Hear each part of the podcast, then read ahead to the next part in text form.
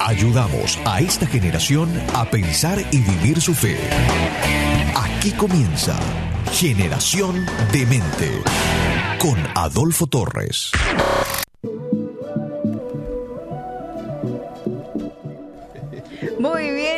Estamos en vivo, sí, con el querido amigo de la casa Adolfo Torres en Generación de Mente. ¿Cómo estás, Adolfo? Bien, Anita. Hoy me retrasé un poco por el tema este del centro de Asunción. Claro, donde sí. empezó a haber más movimiento, entonces todo el mundo estaba viniendo más lento. Y sí, es así, es así. Así que pedimos y oramos por nuestro país. Amén. Oramos por los jóvenes de nuestro país. eh, y, y bueno, lo que iba a ser supuestamente como algo pacífico se volvió algo descontrolado. Sí. Entonces esperamos eh, en el Señor. Así mismo, es. lamentablemente hay gente agitadora en medio de todo esto. Sí, Y eh, era una crónica de algo que podía acontecer, desde cómo se arengaba sí. a ciertas personas. El título, ¿verdad? El Marzo Paraguayo 2 no puede poner un título de eso para Claro, una manifestación claro. pacífica. Sí, No que no haya derecho a manifestarse porque la verdad sí claro. eh, hace falta muchas veces, pero de la manera correcta. Pero bueno, eh, nuestro país está en las manos del Señor y seguimos orando y también trabajando desde donde nos toca para tratar de concienciar a la gente hacia lo correcto. Por eso tenemos espacios también como este, ¿verdad? Claro, claro. Hoy hablamos de un tema muy, muy interesante y, y ya nos adentramos en el tema. Este, hay un virus rondando, Sí. el virus del rechazo, aparte del COVID, el virus del rechazo. Sí, y fíjate qué interesante. eh, yo no sé quién no habrá sufrido rechazo en algún momento de su vida. Yo creo que todos en algún momento, en alguna etapa de la vida, sufrimos rechazo. sí. Pero hoy, si vos te das cuenta, Anita, eh, la condición de la humanidad como que va empeorando y también eh, como consecuencia, no sé si natural, eh, la gente se volvió más sensible también. Ahora ya Claro. cualquier cosa ofende, cualquier cosa hace que la gente se quiebre. ¿Te acuerdas cuando hablábamos una vez en un podcast que se le conoce eh, a esta generación como la generación de cristal? De cristal, sí. ¿Verdad? Que cualquier cosa y se quiebra sí. y como que no está preparado de repente para afrontar el rechazo. Cuando lamentablemente a veces es parte de la vida, a veces es parte buena, Sí, porque forma tu carácter cuando lo tomas de la manera correcta. claro. Y pero- cuando tenemos que aprender algo. Claro, pero cuando nuestro carácter no está formado, a veces puede ser este eh, muy nocivo y puede ser muy destructivo para Sí. la persona. Por eso que cuando nuestra identidad no está bien formada, eh, ahí es donde nosotros somos víctimas eh, muy fuertes del rechazo o de lo que nosotros consideramos rechazo. Sí. Porque hay veces que la gente se siente rechazada y no es rechazo. Y en otras ocasiones sí es total rechazo, ¿verdad? Y hay una frase, Anita, que yo había notado hace tiempo y que justamente esta semana me vino a la cabeza y por eso entendí que era lo que el Espíritu Santo quería que toquemos hoy, ¿verdad? Y dice, si vives para agradar a la gente, un día morirás de su rechazo. Uh, O sea, hay veces que uno, por no querer experimentar rechazo, trata de agradar a todo el mundo. Y en ese tratar de agradar a todo el mundo, pierde su identidad. mm, Ya Sí. deja de ser la persona claro. la que debe de ser. Y finalmente te vas a encontrar tiempo después de que viviste años de tu vida para agradar a todo el mundo y finalmente terminas muerto de su rechazo. Porque te das cuenta que al final nunca vas a hacer monedita de oro para todo el mundo ni le vas a Sí. eh, agradar a todo el mundo, ¿verdad? Y hoy yo quiero tocar dos, dos, dos aristas eh, específicas. Eh, una, cuando tenés buena identidad y cumplís tu propósito en la tierra y no estás buscando agradar a todo el mundo. Porque si vas a cumplir un propósito no le vas a agradarlo a todo el mundo. Eso Claro, es claro. categórico. Y todos vinimos a la tierra con un propósito. Ahora, eso no significa que este yo estoy haciendo algo incorrecto y yo no lo cambie porque me están rechazando nomás y no aceptan mi forma de ser. Yo soy así. Ese, ese, ese es un problema también famoso. Sí. Yo soy así. No, todos tenemos cosas que cambiar. Mm, Ahora, cuando el rechazo tiene que ver con una cuestión de la gente nada más y que no tiene que ver con, con lo que vos eh, sos y que es correcto que seas, no te tiene por qué afectar ese tipo de rechazo. Sí. No sé, poner yo soy cristiano y por lo que yo creo de los principios de Dios a mí me van a rechazar. Eh, yo no puedo dejar que eso me afecte. O sea, Ujú. ¿qué quiere decir eso? Que yo voy a torcer mi principio o mis principios, lo que yo sé que es real y lo que funciona, para quedar bien con un grupo. Que vos sabes que suele pasar muchas Sí, veces. Varias. ¿verdad? no lo puedo hacer. Ahora, si lo que el grupo me, me da no, a notar a mí es realmente lo, lo, ver- lo que es real y lo que es verdadero, Sí. yo debo de cambiar. Y vamos a leer versículos rápidos. Yo te voy a dejar el más largo a vos a propósito después, ¿verdad?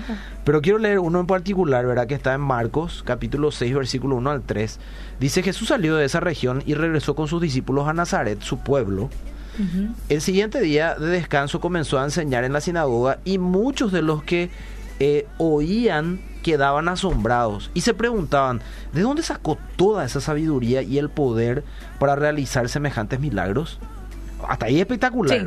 impresionante. Admitían lo que, cómo enseñaba la sabiduría que tenía y el poder que tenía también para hacer los milagros que hacía. Pero automáticamente cambia el tenor de lo que escribe Marcos y dice, y se burlaban. Es un simple carpintero, hijo de María y hermano de Santiago, José y Judas y Simón. Y sus hermanos viven aquí mismo entre nosotros. Se sentían profundamente ofendidos y se negaron a creer en él. La pregunta es por qué se sentían ofendidos. Mm. Por lo que él creía y enseñaba. Categóricamente sí. Pero ¿por qué si él no hizo nada que atente en contra de ellos? Pero ellos se sentían ofendidos por lo que él era Sí. que era lo que él enseñaba. Porque si, si Jesús tenía una peculiaridad era que él no enseñaba algo que no era él. O sea, lo que él enseñaba, él era y lo Claro. vivía en esencia. Entonces esta gente se ofendía. Pregunta, ¿qué hizo Jesús? ¿Dejó de hacer lo que sabía que tenía que hacer y para lo cual nació en esta tierra? No. Mm. No. ¿Le importó que se ofendieran? No. Porque él no estaba hablando de forma incorrecta, no estaba tratando de forma correcta a nadie, no estaba diciendo lo incorrecto y a la gente le ofendía eso y te rechazaban por eso, porque, ah, obvio, si él es nuestro círculo nomás, a él no le importó eso. Él, con buena actitud, siguió haciendo lo que tenía que hacer. Entonces, el primer punto con referencia al rechazo. Eh, ¿Por qué, por ejemplo, en este tipo de casos nosotros podríamos ser rechazados? Uno, porque nos subestiman. Mm. A veces la causa del rechazo es que te subestiman. No, pero Anita, o sea, Sí. ¿qué es lo que Anita? ¿Quién no le conoce? Ella es de nuestra familia nomás también. Y digo co porque es nuestro idioma, ¿verdad? Mm. Sí, sí, sí. O la manera de expresarse del paraguayo. Eh, ella es de nuestra iglesia nomás. Ella es acá de nuestro barrio nomás. ¿Qué es lo que ahora se hace que sabe demasiado? O, Mm. Sí. Por dar un ejemplo eh, X, porque podemos tomar muchos ejemplos. A veces te van a rechazar porque te subestiman y se ven mejores que vos o mayores que vos, entonces te subestiman. O por cierto, por dentro se ven menos y, y es como que... Porque a ve- a veces sucede también, la Claro. autoestima baja y yo ofendo a otros. Lo que pasa es que tener una autoestima mayor de la que yo tengo que tener, un concepto de mí mayor del que yo debo de tener, también es una mala identidad. Porque no te estás viendo en la medida de lo que tenés que mirar. Y entonces, Claro. ¿qué haces? Subestimas al otro. Sí. Y el segundo caso sí tiene que ver con lo que vos me dijiste, la envidia. Mm, eso. ¿verdad? sí. La envidia sí, porque en este caso nos ven como una amenaza por lo que somos y hacemos. Sí. Porque en muchos casos ellos siempre quisieron eso Mm. y vos lo tenés. Vos no buscaste tener eso para competir con nadie. Sí. Pero como vos sos y lo tenés, eh, mucha gente que no tiene buena identidad te ve como un peligro. Entonces l- usa la envidia, aunque no lo quieran admitir, para tratar de este, hacerte quedar como lo que no sos y te rechazan con sus actitudes y con lo que hablan y dicen. ¿verdad? Ese es un caso específico del rechazo. Ahora, yo estuve mirando qué significa rechazo, por ejemplo, ¿verdad? Y es interesante que dice que es el acto de negar o rehusar aceptar cierta situación o a un individuo. El rechazo es uno de los problemas sociales, y fíjate qué interesante porque es lo que como empezamos hablando, es uno de los problemas sociales que se encuentran en la mayoría de los grupos. Pues los individuos están adaptados a cierto tipo de personas y cuando notan algunas diferencias que no sean de su agrado, empiezan a alejar al sujeto que representa rasgos diferentes. Entonces empieza el rechazo, lo que puede incitar al que lo sufre a alejarse mucho de los clanes colectivos, volviéndose una persona aislada o incluso puede evolucionar hasta convertirse en discriminación, que es un término que se usa muchísimo Sí. en nuestra época. O sea, el que no tiene buena identidad y se siente rechazado, ¿qué hace? En muchos casos se aísla. Sí. ¿verdad? Y vemos muchísimos casos hoy que hay gente que se tiene que ir a psicólogos y compañía porque se sienten rechazados, ¿verdad? ¿Qué más, Anita? Cuando se sufre del alejamiento, se vuelven mucho más sensibles a posibles rechazos. O sea, se vuelven mucho más sensibles otra vez a que cualquier cosa ya sea rechazo. Sí. Encontré esto, Anita, dice Abraham, eh, Ma- eh, a ver un poco si leo bien acá, Maslow, Abraham Mas- Maslow es uno de los fundadores de la psicología humana. Escucha un poco esto, Anita. Sí. Dice que todos los seres humanos necesitan dar y recibir afecto. O sea, una persona que tiene buena identidad, ¿qué, qué le caracteriza? Que sabe dar Mm. afecto en la medida correcta y Sí. sabe recibir también afecto en la medida correcta. Si una persona dice yo tengo buena identidad pero solo da afecto y no sabe recibir afecto, tiene un problema de identidad. Si dice Mm. que tiene buena identidad eh, y no da afecto pero solo sabe recibir afecto, tampoco tiene una buena identidad. Sí. Tiene un problema que tiene que solucionar. Y dice esta, esta persona, o lo dijo, eh, porque fue el padre de la, de la eh, como uno de los fundadores de la psicología humana, ya- obviamente me imagino que ya no vive, eh, ¿Qué dice él? Dice, dice, vuelvo a leer para que se entienda, que todos los seres humanos necesitan dar y recibir afecto para que haya un balance y una psicología saludable. Pueden presentar síntomas de introversión, como lo pueden eh, ser escasos deseos de compartir con los demás, y madurez. A veces la inmadurez también es un síntoma de una persona eh, que se siente rechazada Claro.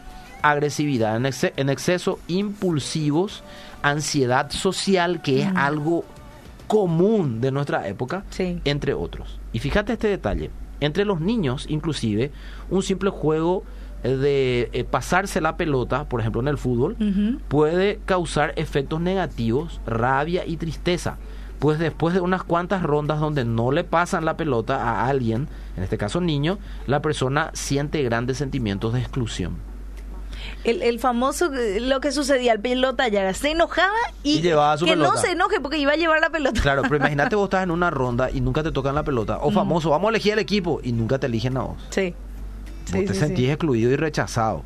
Porque vos sos el inútil en ese caso, ¿verdad? Mm. Distintas situaciones y lugares se prestan para la exclusión que se puede dar en el ámbito social. Sin embargo, cuando el sujeto que sufre el rechazo es finalmente aceptado, no siempre son capaces de superar los diferentes problemas que adquirió debido a los continuos repudios sociales o rechazos anteriores. Aunque alguna vez se la acepta, hay muchos que no, de igual manera, no, no sanan esa parte. Claro, claro. ¿verdad? Por lo que la ayuda de parte de un psicólogo está recomendada en esos casos. Mm. Entonces, primer caso que vemos rechazo cuando no te aceptan por una cuestión de que te tienen de menos o alguna cuestión de envidia. Vemos las- las causas Sí. que eh, por lo general generan. Ahora, otro término asociado al rechazo es la discriminación. Mm. El significado más común de la discriminación se refiere al fenómeno sociológico en los seres humanos que atenta contra la igualdad. O sea, la discriminación es todo aquello que atente contra la igualdad. El término discriminación es sinónimo de distinguir o diferenciar. La discriminación hace eh, hacia otros que se produzca eh, o hace que se produzca hacia otros cuando hay una actitud adversa hacia una característica particular, específica y diferente. Ahora, este es un punto muy interesante, Anita, porque en nuestro tiempo actual la discriminación es un término muy mal utilizado en muchos casos. Claro. Por ejemplo, en el caso de un homosexual o de una que es lo más en boga eh, con el tema de igualdad de género, Sí. eh, ¿verdad? Eh, un homosexual, hombre o mujer, no importa. En, eh, ¿Cómo se llama? Mujer con mujer, hombre con hombre, no interesa. Dice, me rechaza porque yo no acepto su estilo de vida. Mm. Una cosa es que yo no esté de acuerdo con tu estilo de vida y otra cosa es rechazarte. Rechazarte Sí. sería tratarte mal, este, ningunearte, tenerte de menos. Eso sí sería eh, rechazarte y discriminarte, no Sí. dejarte en un- entrar en un lugar por tu condición, todas esas cosas, ¿verdad? O por lo que yo creo que es tu condición. Claro. Pero que yo no piense igual a vos Mm. y que yo crea que es incorrecto lo que vos estás viviendo, eso no es discriminación. Claro. Entonces es un término muy mal utilizado. El rechazo va mucho más allá. Es una actitud hacia una persona. Yo puedo amar a una persona que no comparto lo que creo, lo que piensa, pero yo lo amo y mi trato con él es de Sí. amor. Por ejemplo, yo voy a hacerme cargo de lo que yo digo. Asumo mi eh, opinión, en este caso personal. No, no sé si es la de Anita y la de otro, pero yo digo la mía. En el caso, por ejemplo, ya hablando de los homosexuales y compañía, si ellos se quieren casar y compañía, ese es un tema de ellos, ¿verdad? Eh, no me afecta, o sea, mientras no hagan que mi hijo, el día que yo tenga un hijo o una hija, eh, le obliguen a casarse con Sí. gente de su sexo, Yo, con lo que vos hagas, es tu problema, no Claro. es mi problema. El- el- Respeto, pero no comparto. El problema es imponer la Claro, ideología a Exactamente. otros. Cuando me hacen imponer que me tienen que hacer creer, o a mis hijos, que eso es correcto, ahí sí. Yo Claro. no estoy de acuerdo contigo. Claro, y claro. aún así no te estoy discriminando. Sí. Simplemente pensás diferente. Pienso diferente a vos y Sí. no tienen por qué imponerme eso. Sí. Yo sé que muchos dicen, "Ay, en el caso del cristianismo te quieren imponer. Mentira, ¿quién te impone ser cristiano? No, Vos elegís si querés ser cristiano o no. No hay una ley que te imponga eso. sí. ¿verdad? Entonces, este término es muy mal, muy mal utilizado en la actualidad y yo quiero ir mucho más allá, en, la- en, la ver- en el verdadero rechazo, Sí. Que es lo que trae consecuencias lamentablemente eh, muy malas sobre muchas personas. Entonces, como tenemos que ir avanzando por nuestro tiempo, quiero ir al siguiente punto. ¿verdad? Eh, pero antes de entrar en ese punto, quiero leer un poquitito lo que es identidad. ¿Qué es identidad? Me encantó este significado. Identidad es la cualidad de idéntico. Mm. ¿Idéntico a quién? Híjole, Esa, esa sí, es una sí, buena sí, pregunta. Porque hoy en nuestro mundo se te impone, aunque te digan que no, porque hay democracia y la, la mentira, se te impone una manera de pensar. Hay un Sí. lavado de cerebro social terrible. Sí. Identidad tiene que ver, en este caso, con la cualidad idéntico, pero vos decidís ser idéntico a quién. A ¿Cuál es la identidad correcta? Mm. Yo como creo que Dios es real y que Él me creó imagen y semejanza a Él, yo creo que yo tengo que ser idéntico a Él. ¿En qué Ujú. sentido? Cuando la Biblia dice imagen, por ejemplo, en Génesis, que fuimos creados su imagen y semejanza, está hablando de que yo tengo su carácter moral, sus características espirituales y su naturaleza impregnada en mí. Aunque el pecado haya, eso que, haya hecho que eso quede allá en el fondo del hombre como oculto. El imago de ahí. Claro, el imago de ahí. Pero cuando yo tengo un encuentro real con Dios y creo eh, la verdad de Dios, de cómo Él dice que soy yo, de cómo dice que Él me creó y cómo dice que Él, cómo dice Él que yo tengo que pensar, ahora y empiezo a practicar eso, yo me encuentro que me siento bien practicando esas cosas.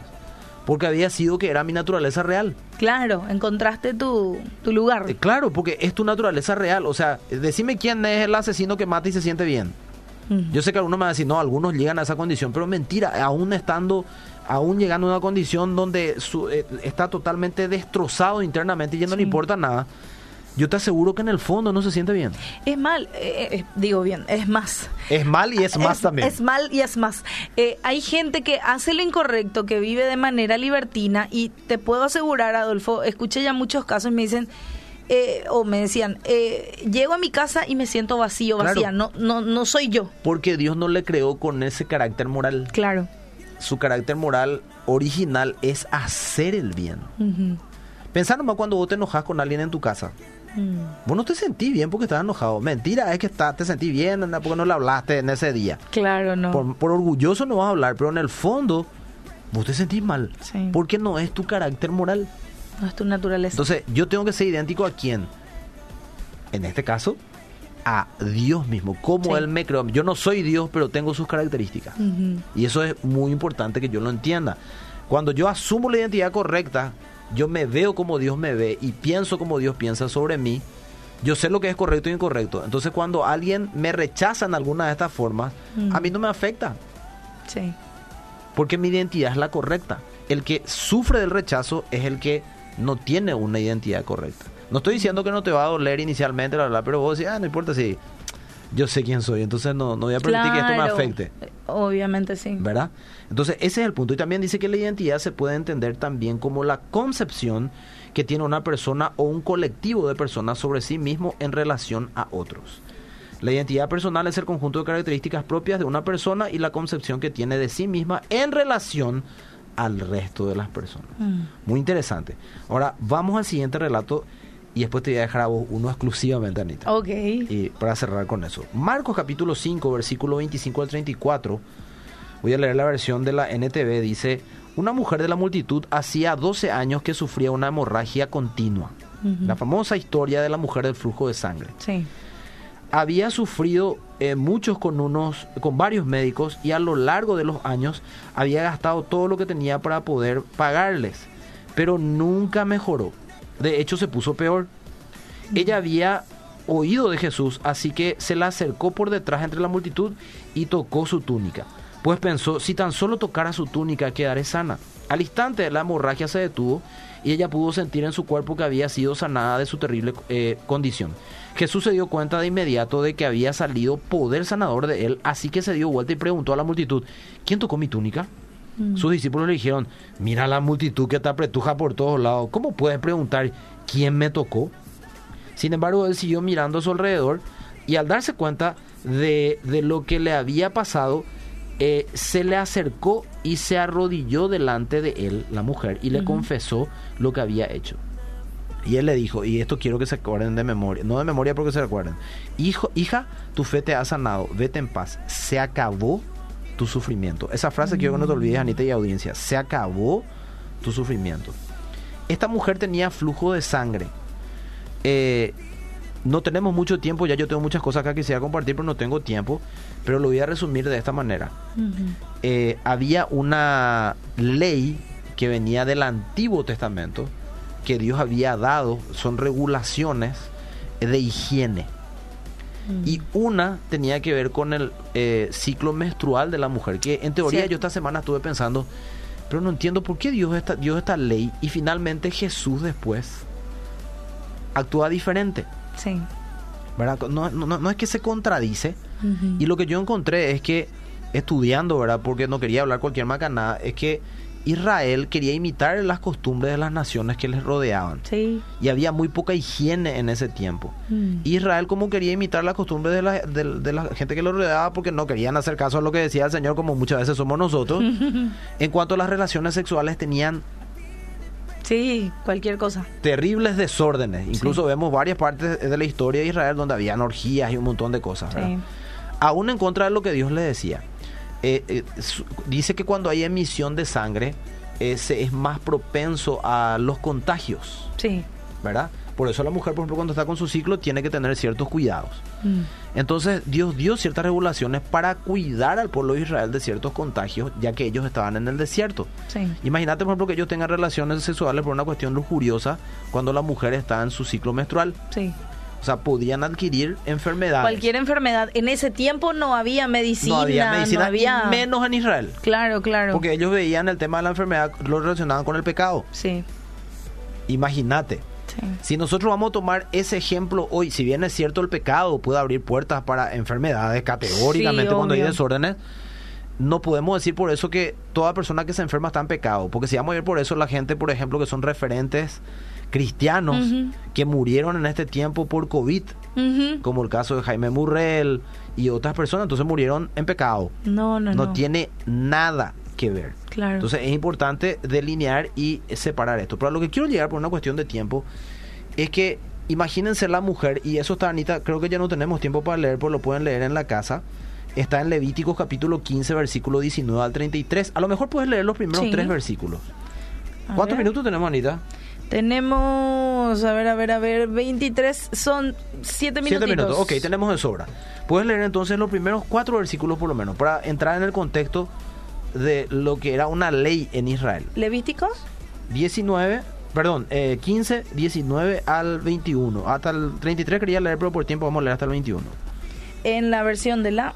La que vos quieras, la NTV si tenés o la que vos quieras. Bueno. Eh, lo leo entonces, Levítico 15. 19 al 21. Asimismo, 19 al 21 dice lo siguiente, cada vez que una mujer tenga su periodo menstrual quedará ceremonialmente impura durante siete días. Cualquiera que la toque durante ese tiempo quedará impuro hasta el anochecer. Cualquier cosa sobre la que se acueste o se siente la mujer durante su periodo menstrual quedará impura. Si alguien llega a tocar la cama de la mujer tendrá que lavar su ropa y bañarse con agua y permanecerá impuro hasta el anochecer. Si alguien toca algún objeto sobre el cual ella se sentó, tendrá que lavar su ropa y bañarse con agua y permanecerá impuro hasta el anochecer. Esto incluye la cama o cualquier objeto con, sobre lo que ella se haya sentado.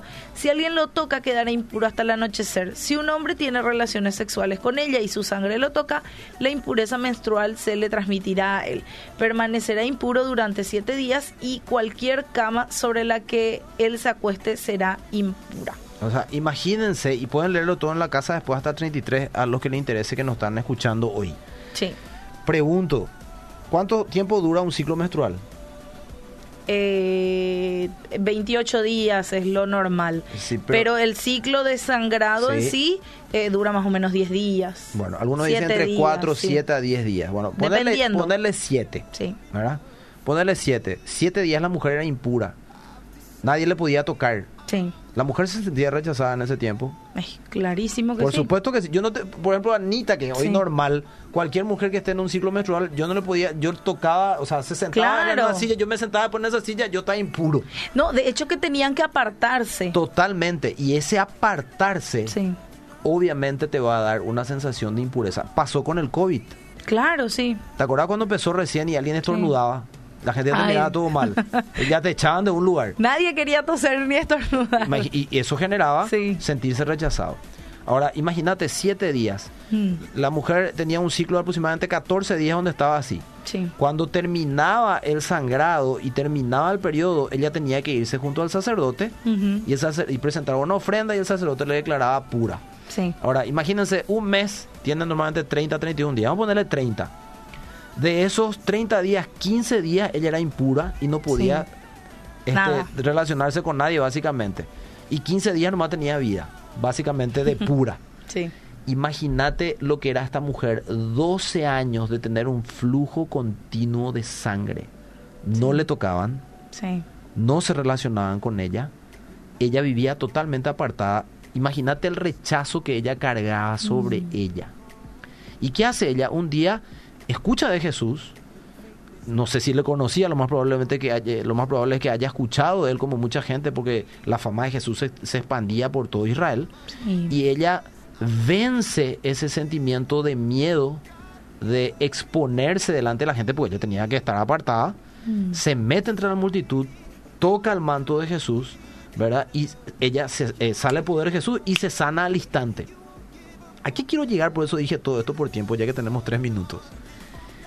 Jesús para Mm. y hace la pregunta, ¿quién me tocó? Mm. Imagínate la mujer, ¿cómo se sintió? Iba a levantar la mano, ella iba a decir, yo te toqué, ¿verdad?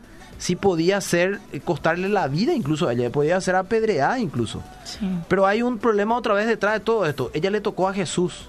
Jesús se podía quedar impuro, Impuro. por la ley. Claro. ¿verdad? Y Jesús es el que viene a reivindicarnos a nosotros. Mm. El que viene a darte tu lugar. Mm. El que no te rechaza. El que te da identidad para que delante de las personas estés con la identidad correcta y no eh, seas presa de tradiciones o pensamientos de hombres para sentirte de manera incorrecta o rechazado eh, Mm. y vivir de una manera que no tenés que vivir, Sí. ¿verdad? Sí. Y Jesús lo que quiere hacer es reivindicarle al rechazado, quiere sanar la autoestima del rechazado. Entonces él pregunta, ¿quién me tocó? Y los discípulos le dicen lo que le dicen y todo lo que ya sabemos. Y finalmente la mujer tiene que vencer todo el miedo que siente. Mm. Y se... Imagínate lo que habrá sentido. Porque acá dice que temblaba la mujer. Sí. No era para menos. Se postra y le dice al Señor, yo lo hice. Y fíjate la respuesta que le da el Señor, ¿verdad? Le dice, como leímos nosotros hace rato ahí al final, que para mí es algo glorioso, porque eso es vencer el rechazo o la sanidad que. Dios trae al que se siente rechazado. Dice, hija, tu fe te ha sanado. Wow. Primero, la fe sana el rechazo. La fe en lo que Dios dice que vos tenés que creer que sos. Sí. Y lo segundo, dice, ven paz. Pero no termina ahí, le dice, se acabó tu sufrimiento. Mm. ¿Cuándo se acaba el sufrimiento del rechazado? Cuando empieza a mirarse como Jesús le ve. Wow. Cuando empieza a pensar sobre sí como Dios piensa sobre mí. Entonces, ¿cuál es, las- la, ¿cuál es el antídoto para el virus del rechazo?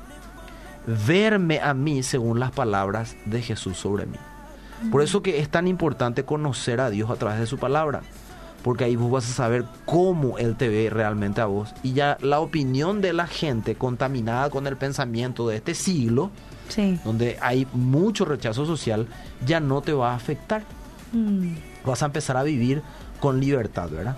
Entonces yo quiero dejar ese mensaje hoy. Jesús es el que reivindica Mm. tu identidad.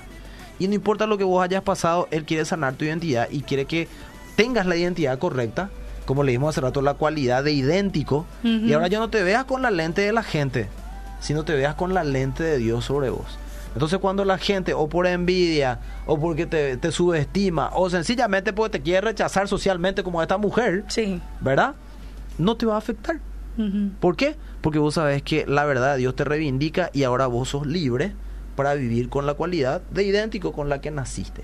Sí. Esa es la verdad de Dios para tu vida y la que yo te quiero dejar en una época donde el rechazo es el lenguaje común de Mm. nuestro tiempo, lamentablemente. Es el virus. Y nunca más permitas que eso haga mella en vos, Mm. sino vivas en la libertad, como dice acá Jesús a la mujer de de sangre, en paz. ¿Verdad? ¿Por qué? Porque tu fe te ha salvado. Tu fe hace que hoy vos tengas una buena identidad y disfrutes de tu vida independientemente de las temporadas o de las líneas de pensamiento sociales de la época. Wow. Sé libre hoy del virus del rechazo. Así mismo, en el nombre de Jesús. En el nombre de Jesús, el Señor te hace libre y, y- y te hace mirarlo a Él como en un espejo. Así mismo es. Wow, wow, qué gran verdad. Y, qué impactante. Espero que haya tocado los corazones también de aquellos quienes en algún momento sintieron rechazo, Amén. porque sé que quien más, quien menos ha sentido rechazo y, y el Señor nos abraza. Así mismo, y, y recordemos que dice la Biblia que eh, cuando, cono- o sea, cuando conocemos la verdad, Sí. la verdad nos hace libres. Y esta es la verdad para tu identidad. Así que nuestra oración y nuestro deseo es que estas palabras te hagan verdaderamente libre en cualquier área donde vos te sientas rechazado. Wow, qué gusto compartir este viernes contigo, Adolfo. Qué gusto este tema, me encantó. Realmente hay que volver a transmitirlo Amén. a otros y vos si estás escuchando, transmitirlo también a otros. Y te vamos a extrañar, Anita. Sí, gracias Adolfo por este tiempo. Fue un tiempo también hermoso donde pudimos compartir, aprender. Llena está, este me reí muchísimo también. Eh, y, y él lo sabe, ¿verdad? Igual vamos a seguir este, en, En contacto, contacto. y seguir siempre aquí por la radio. Así que no, y- se preocupen. Y gracias por tu cariño, Anita. No, por favor, El, el por cariño favor. tuyo es un privilegio y es un gusto compartir por eso estos tiempos contigo. Mi familia, con mi familia te amamos mucho, te apreciamos mucho, así que gracias. Muchas gracias, gracias, gracias. Anita. Nos vamos a encontrar, bueno, yo ya no, pero sí. En cualquier momento. En cualquier momento, claro que sí. En otro episodio más de Generación de Mente. Tus emociones, convicciones, pensamientos y fe nos interesan. Por eso te esperamos cada viernes a las 21:30 para una nueva edición de Generación de Mente. Generación